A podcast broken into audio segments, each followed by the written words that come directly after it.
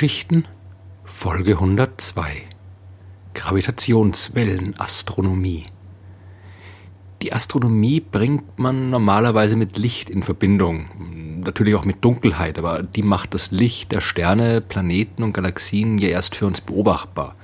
Nachdem wir Menschen Jahrtausende lang nur das ganz normale Licht beobachtet haben, das Licht, das auch unsere Augen sehen können, haben wir in den letzten Jahrzehnten auch gelernt, das für uns unsichtbare Licht zu sehen. Infrarotstrahlung, Mikrowellen, Röntgenstrahlung, Radiowellen, all das ist ja so wie das normale Licht nichts anderes als elektromagnetische Strahlung. Und diese unterschiedlichen Arten des Lichts erlauben uns ganz unterschiedliche Sichtweisen auf die Himmelsobjekte. Ohne die Radioteleskope, ohne Infrarotastronomie, ohne Röntgendetektoren im Weltall wüssten wir sehr viel weniger über das Universum, als es der Fall ist. Durch kosmische Staub- und Molekülwolken können wir anhand der Radiostrahlung identifizieren, die von dort abgegeben wird. Infrarotlicht äh, kann uns junge Planeten zeigen, die gerade erst entstanden sind, und schwarze Löcher verraten sich durch die starke Röntgenstrahlung, die aus ihrer Umgebung kommt. Die Astronomen sind aber immer daran interessiert, noch mehr Möglichkeiten zu finden, Dinge im Weltall zu beobachten. Denn sie können ja nur beobachten. Eine direkte Untersuchung all der Sterne und Galaxien ist wegen der großen Entfernungen nicht möglich.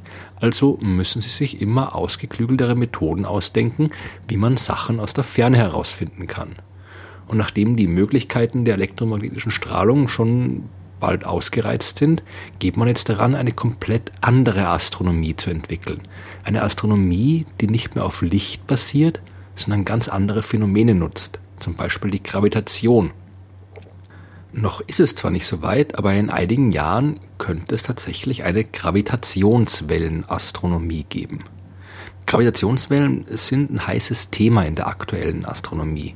1915 hat Albert Einstein eine völlig neue Beschreibung der Gravitation gefunden.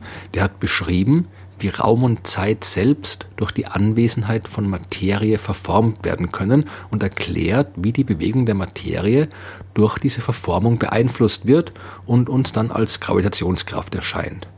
Die Existenz von Gravitationswellen ist eine direkte Folge dieser Theorie. Man kann sich das natürlich sehr vereinfacht so vorstellen, wie einen Stein den man ins Wasser wirft. Dadurch werden Wellen erzeugt, die sich vom Einschlagsort ausbreiten. Und genauso kann Materie Wellen im Raum selbst erzeugen, die sich mit Lichtgeschwindigkeit ausbreiten. Also der Raum wird gestaucht, dehnt sich wieder aus, äh, wackelt hin und her und das breitet sich wie eine Welle auf der Wasseroberfläche aus. Besonders gut klappt das mit der Verformung des Raums, wenn es sich um sehr, sehr schwere Objekte handelt, die sich sehr, sehr schnell bewegen. Zum Beispiel um zwei schwarze Löcher, die einander umkreisen oder miteinander kollidieren. Aber auch große Sternexplosionen wie Supernovae können den Raum zum Schwingen bringen. Die Analogie mit den Wellen im Wasser, die darf man aber nicht zu ernst nehmen. Der Raum ist alles andere als elastisch und es ist verdammt schwer, ihn zu verformen. Wie stark sich ein Material der Verformung widersetzt, das wird mit einer Größe beschrieben, die man Elastizitätsmodul nennt. Für ein Stück Holz, das jetzt typischerweise nicht unbedingt zu den leicht verformbaren Materialien zählt, beträgt der Wert dieses Elastizitätsmoduls zum Beispiel ungefähr 10 Gigapascal.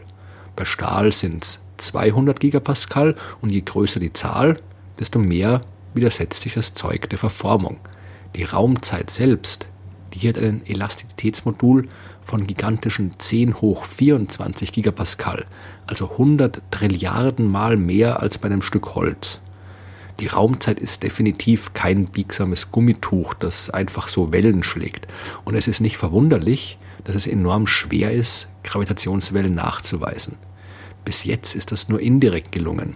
Im Jahr 1974 haben die Astronomen Russell Hulse und Joseph Taylor einen Doppelpulsar beobachtet, also zwei sehr dichte Neutronensterne, die einander umkreisen. So ein Neutronenstern ist das, was nach einer großen Supernova-Explosion von einem Stern übrig bleibt. Der ist nur ein paar Kilometer groß, wiegt aber trotzdem mehr als unsere Sonne. Solche extrem kompakten Objekte, die einander umkreisen, verformen durch ihre ständige Bewegung auch den Raum ständig und verlieren dabei Bewegungsenergie. Im Lauf der Zeit müssen sie einander dadurch immer näher kommen und exakt das haben Hals und Taylor beobachtet. Der Effekt, den sie gemessen haben, der hat genau mit dem übereingestimmt, was Einsteins Relativitätstheorie vorhergesagt hat. Und die beiden Astronomen haben für ihre Entdeckung 1993 den Physiknobelpreis bekommen. Aber trotzdem war es eben nur eine indirekte Beobachtung. Man hat die Auswirkungen gesehen, die entstehen, wenn sich der Raum verformt, aber nicht wirklich registriert, wie sich der Raum tatsächlich verformt. Das scheint ziemlich schwierig zu sein auch generell, denn wenn sich der komplette Raum und alles darin verformt, wie soll man das messen?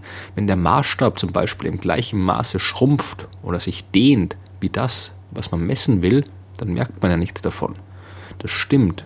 Aber wenn man es richtig anstellt, dann kann es schon funktionieren. Eines der größten Experimente zum direkten Nachweis von Gravitationswellen, das momentan aktiv ist, das ist LIGO. Das steht für Laser Interferometer Gravitational Wave Observatory und besteht aus zwei Messstationen in den USA, also weit voneinander entfernt. 3000 Kilometer liegen zwischen den Stationen. Jede dieser beiden Stationen hat einen starken Laser. Und dieser Laserstrahl wird eine Strecke entlang geschickt, die bis zu vier Kilometer lang ist. Es gibt allerdings bei jeder Station zwei solcher Strecken, die im rechten Winkel zueinander stehen. Und äh, mit diversen Spiegelsystemen wird gleichzeitig ein Laserstrahl in jede Richtung geschickt. Der Strahl wird dann ein paar Dutzend Mal hin und her reflektiert, was die effektive Lauflänge noch ein bisschen vergrößert. Und dann werden die beiden Strahlen, die sich eben zuerst in unterschiedliche Richtungen bewegt haben, wieder zurückgeleitet und zusammengeführt.